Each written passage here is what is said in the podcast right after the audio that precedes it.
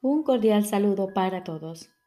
Hoy continuamos leyendo el texto del libro Un curso de milagros. Capítulo 21. Razón y percepción. Quinta parte. La función de la razón. La percepción, Jesús nos dice, selecciona y configura el mundo que ves. Literalmente lo selecciona siguiendo las directrices de la mente. Las leyes del tamaño, de la forma y de la luminosidad tendrían validez, quizá, si otras cosas fuesen iguales. Pero no lo son, pues es mucho más probable que halles lo que buscas que lo que prefieres pasar por alto. La apacible y queda voz que habla en favor de Dios no se ve ahogada por los estridentes gritos e insensatos arranques de furia con los que el ego acosa a aquellos que desean escucharla.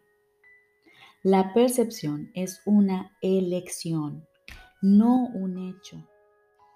Pero de esta elección depende mucho más de lo que te has dado cuenta hasta ahora, pues tu creencia acerca de quién eres depende enteramente de la voz que elijas escuchar y de los panoramas que elijas ver. La percepción da testimonio únicamente de esto, nunca de la realidad. Puede mostrarte, no obstante, bajo qué condiciones es posible tener conciencia de la realidad o aquellas en las que nunca sería posible. La realidad no necesita tu cooperación para ser lo que es pero tu conciencia de ella necesita tu ayuda, ya que tener esa conciencia es algo que tú eliges. Si le prestas oídos a los dictados del ego y ves lo que él te indica ver, no podrás sino considerarte a ti mismo insignificante, vulnerable y temeroso. Experimentarás depresión, una sensación de no valer nada, así como sentimientos de inestabilidad e irrealidad. Creerás que eres la desvalida víctima de fuerzas que están más allá de tu control y que son mucho más poderosas que tú. Y creerás que el mundo que fabricaste rige tu destino. Pues tendrás fe en eso, pero no creas que porque tengas fe en eso, ello pueda hacer que sea real. Hay otra visión y otra voz en las que reside tu libertad, que tan solo están aguardando tu decisión. Y si depositas tu fe en ellas, percibirás otro ser en ti. Este otro ser se considera que los milagros son algo natural. Repito, este otro ser considera que los milagros son algo natural, pues son tan simples y naturales para él como respirar lo es para el cuerpo constituyen la respuesta obvia a las peticiones de ayuda, que es la única que él ofrece. Los milagros le parecen antinaturales al ego porque no entiende cómo es posible que mentes separadas puedan influenciarse unas a otras. Y si estuviesen separadas, ciertamente no podrían hacerlo. Pero las mentes no pueden estar separadas. Este otro ser es perfectamente consciente de esto y así reconoce que los milagros no afectan la mente de otro, sino la suya propia. Los milagros siempre cambian tu mente, pues no hay ninguna otra. No te das cuenta de que de hasta qué punto la idea de la separación ha interferido en el ejercicio de la razón. La razón mora en el otro ser que has excluido de tu conciencia y nada de lo que has permitido que permanezca en ella es capaz de razonar. ¿Cómo va a ser posible que aquel segmento de la mente que está desprovisto de razón pueda entender lo que es la razón o comprender la información que ésta le podría suministrar? De ese segmento pueden surgir todo tipo de preguntas, pero dado que la pregunta básica solo puede proceder de la razón, él jamás la podrá plantear. Al igual que todo lo que procede de la razón, la pregunta básica es simple y obvia, si bien aún no se ha planteado. Mas no creas que la razón no la podría contestar. El plan de Dios para tu salvación no se habría podido establecer sin tu voluntad y consentimiento. tuvo que haber sido aceptado por el Hijo de Dios, pues lo que Dios dispone para él no puede sino aceptarlo. Y Dios no dispone nada sin su Hijo, ni su voluntad depende del tiempo para, para consumarse. Por lo tanto, lo que se unió a la voluntad de Dios tiene que encontrarse en ti ahora, puesto que es eterno. Tienes que haber reservado un lugar en el que el Espíritu Santo puede morar y donde ya se encuentra. Él tiene que haber estado ahí desde que surgió la necesidad de Él, la cual quedó satisfecha en ese mismo instante. Eso es lo que tu razón te diría si escuchases. Mas es claro que ese no es el razonamiento del ego. El hecho de que la naturaleza de tu razón le sea ajena al ego es prueba de que no hallarás la respuesta en él. No obstante, si esto es así, dicha respuesta tiene que existir. Y si existe para ti y su propósito es, es tu libertad, debes ser libre de encontrarla. El plan de Dios es muy simple. Nunca es indirecto ni se derrota a sí mismo. Dios no tiene otros pensamientos excepto los que extienden su ser, y en esto tu voluntad tiene que estar incluida. Así pues, debe haber una parte en ti que conoce su voluntad y la comparte. No tiene sentido preguntar si lo que tiene que ser como es, lo es. Pero sí tiene sentido preguntar ¿Por qué no eres consciente de lo que no puede sino ser como es? Pues debe haber una respuesta para ello si al plan de Dios para tu salvación no le falta nada. Y no puede faltarle nada porque su fuente no conoce la incompleción. ¿Y dónde podría encontrarse la respuesta si no en la fuente? ¿Y dónde estás tú si no allí donde se encuentra esa misma respuesta? Tu identidad que es en efecto tan verdadero de esa fuente como lo es la respuesta, tiene por lo tanto que estar unida a ella y ser lo mismo que ella.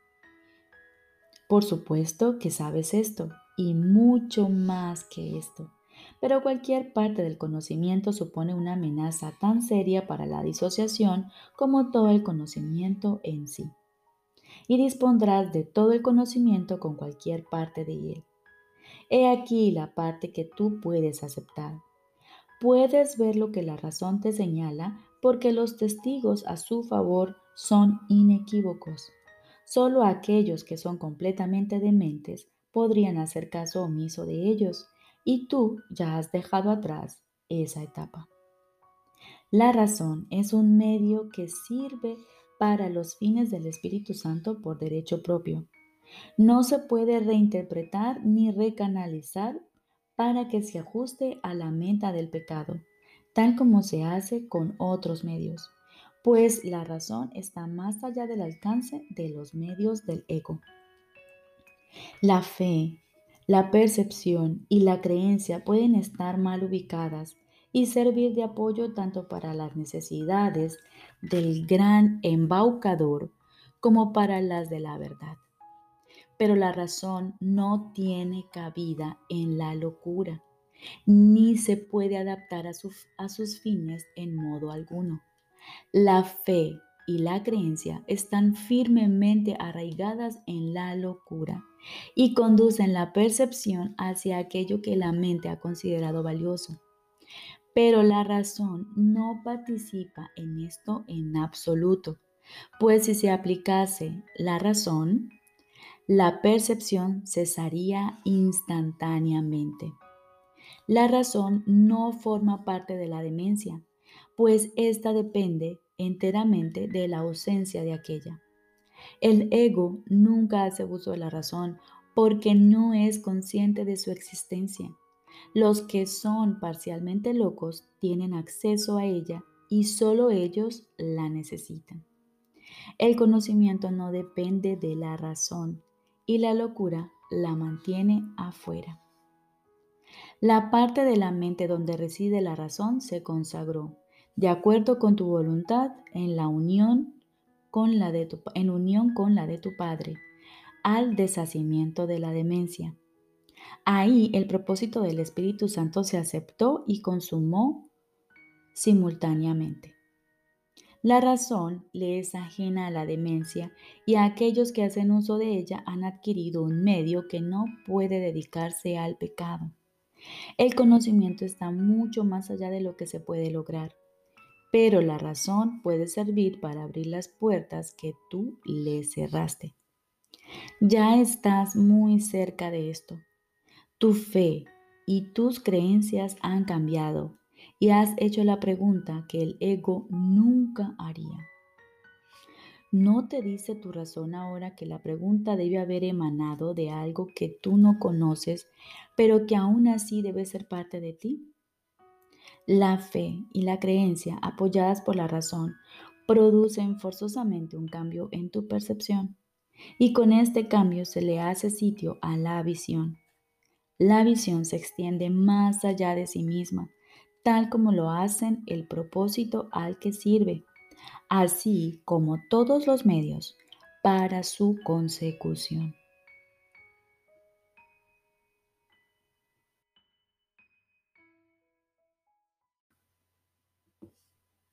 Ahora continuamos con el libro de ejercicios.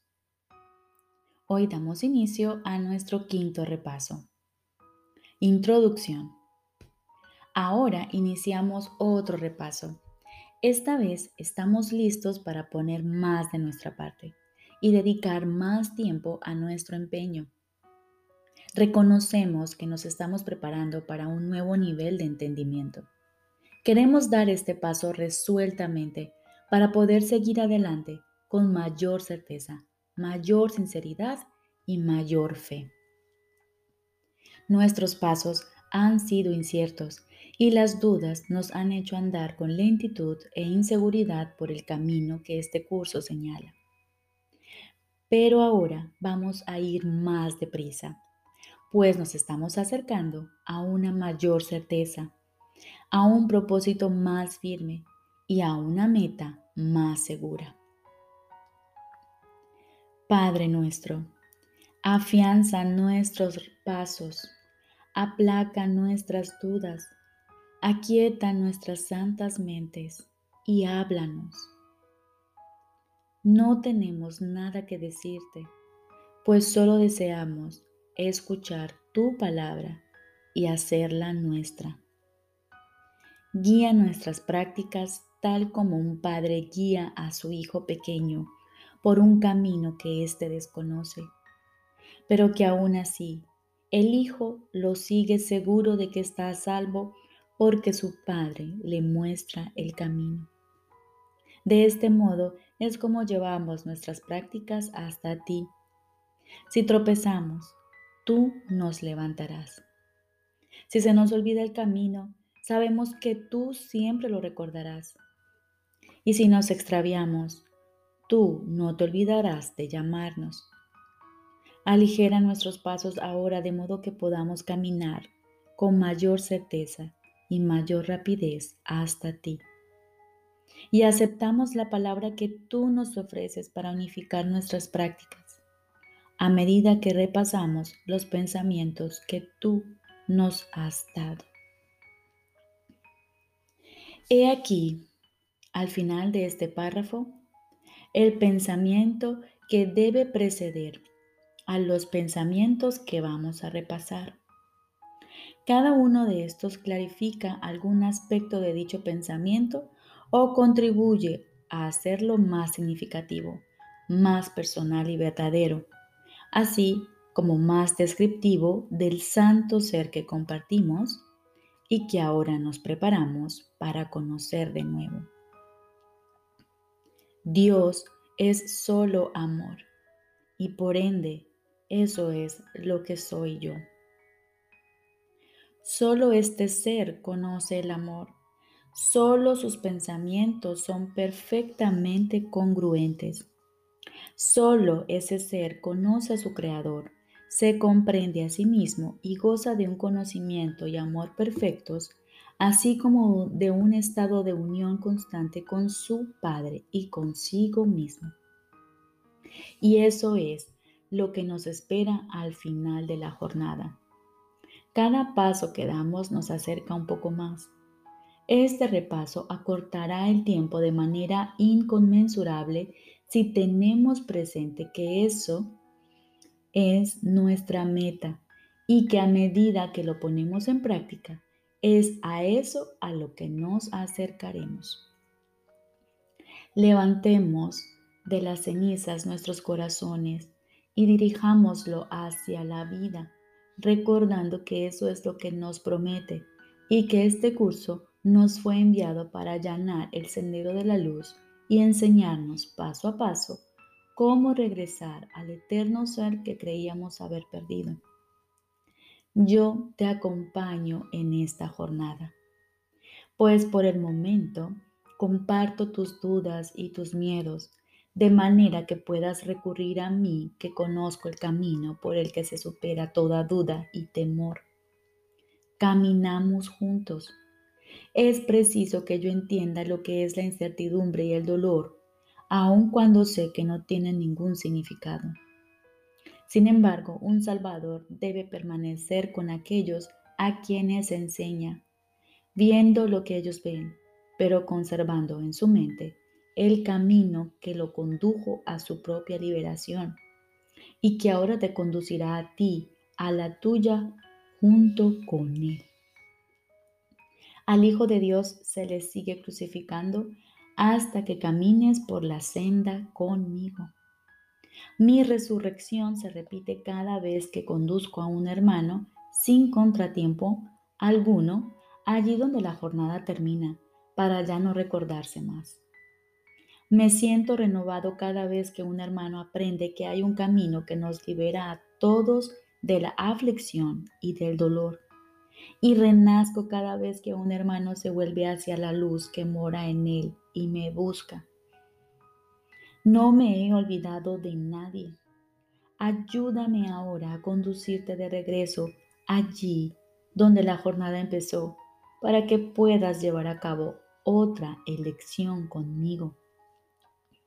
Libérame mientras practicas una vez más los pensamientos que te he traído de aquel que ve tu extrema necesidad y que conoce la respuesta que Dios le ha dado. Juntos repasaremos estos pensamientos. Juntos les dedicaremos nuestro tiempo y esfuerzos. Y juntos se los enseñaremos a nuestros hermanos. Dios no permitiría que en el cielo faltase nada. Este te está esperando, al igual que yo. Sin ti, yo estoy incompleto. Conforme me complete, regresaremos juntos a nuestro hogar ancestral, el cual se preparó para nosotros desde antes de que el tiempo comenzara, y se ha mantenido al salvo de los azotes de éste, así como inmaculado y seguro, tal como será cuando al tiempo le llegue su fin.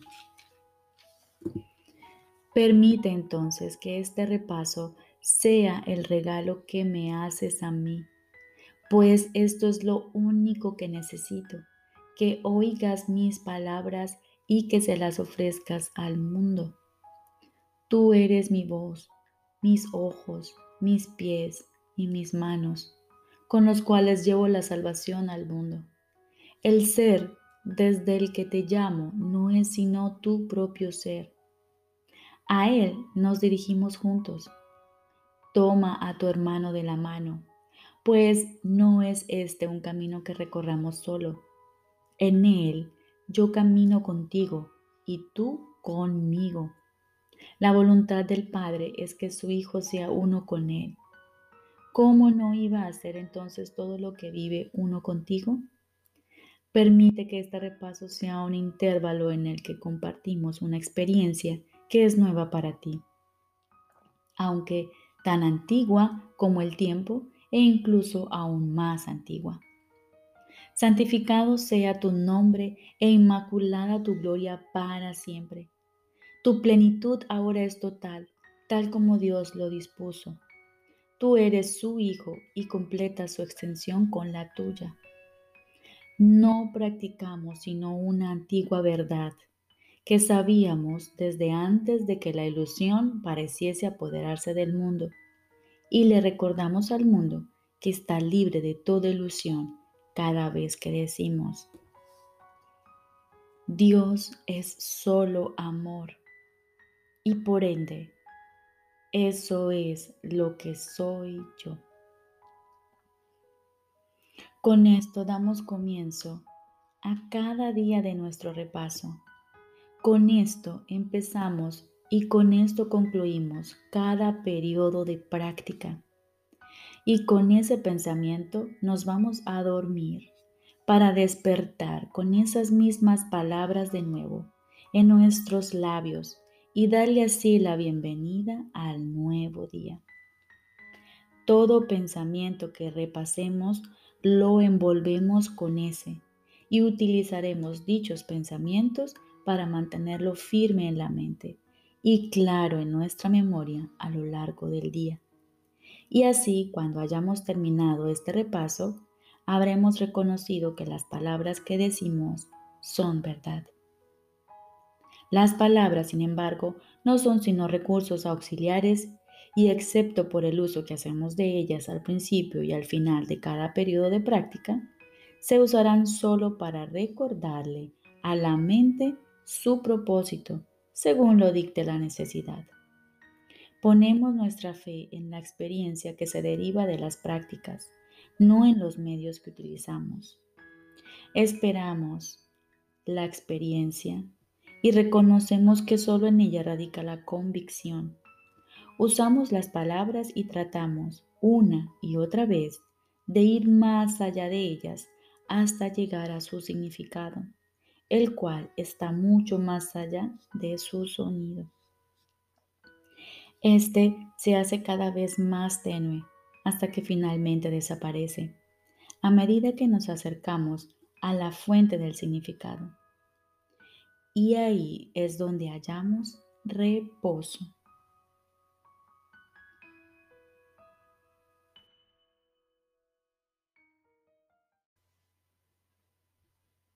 Lección número 171. Quinto repaso. Dios es solo amor y por ende eso es lo que soy yo. Primera idea. Todas las cosas son ecos de la voz que habla por Dios. Dios es solo amor y por ende eso es lo que soy yo. Segunda idea. Tengo el poder de decidir. Dios es solo amor y por ende eso es lo que soy yo. Recordemos, con esto damos comienzo cada día de nuestro repaso. Con esto empezamos y con esto concluimos cada periodo de práctica. Y con ese pensamiento nos vamos a dormir para despertar con esas mismas palabras de nuevo en nuestros labios y darle así la bienvenida al nuevo día. Todo pensamiento que repasemos lo envolvemos con ese y utilizaremos dichos pensamientos para mantenerlo firme en la mente y claro en nuestra memoria a lo largo del día. Dios es solo amor y por ende eso es lo que soy yo. Todas las cosas son ecos de la voz que habla por Dios. Dios es solo amor y por ende eso es lo que soy yo. Tengo el poder de decidir. Dios es solo amor y por ende eso es lo que soy yo. Te deseo un feliz día.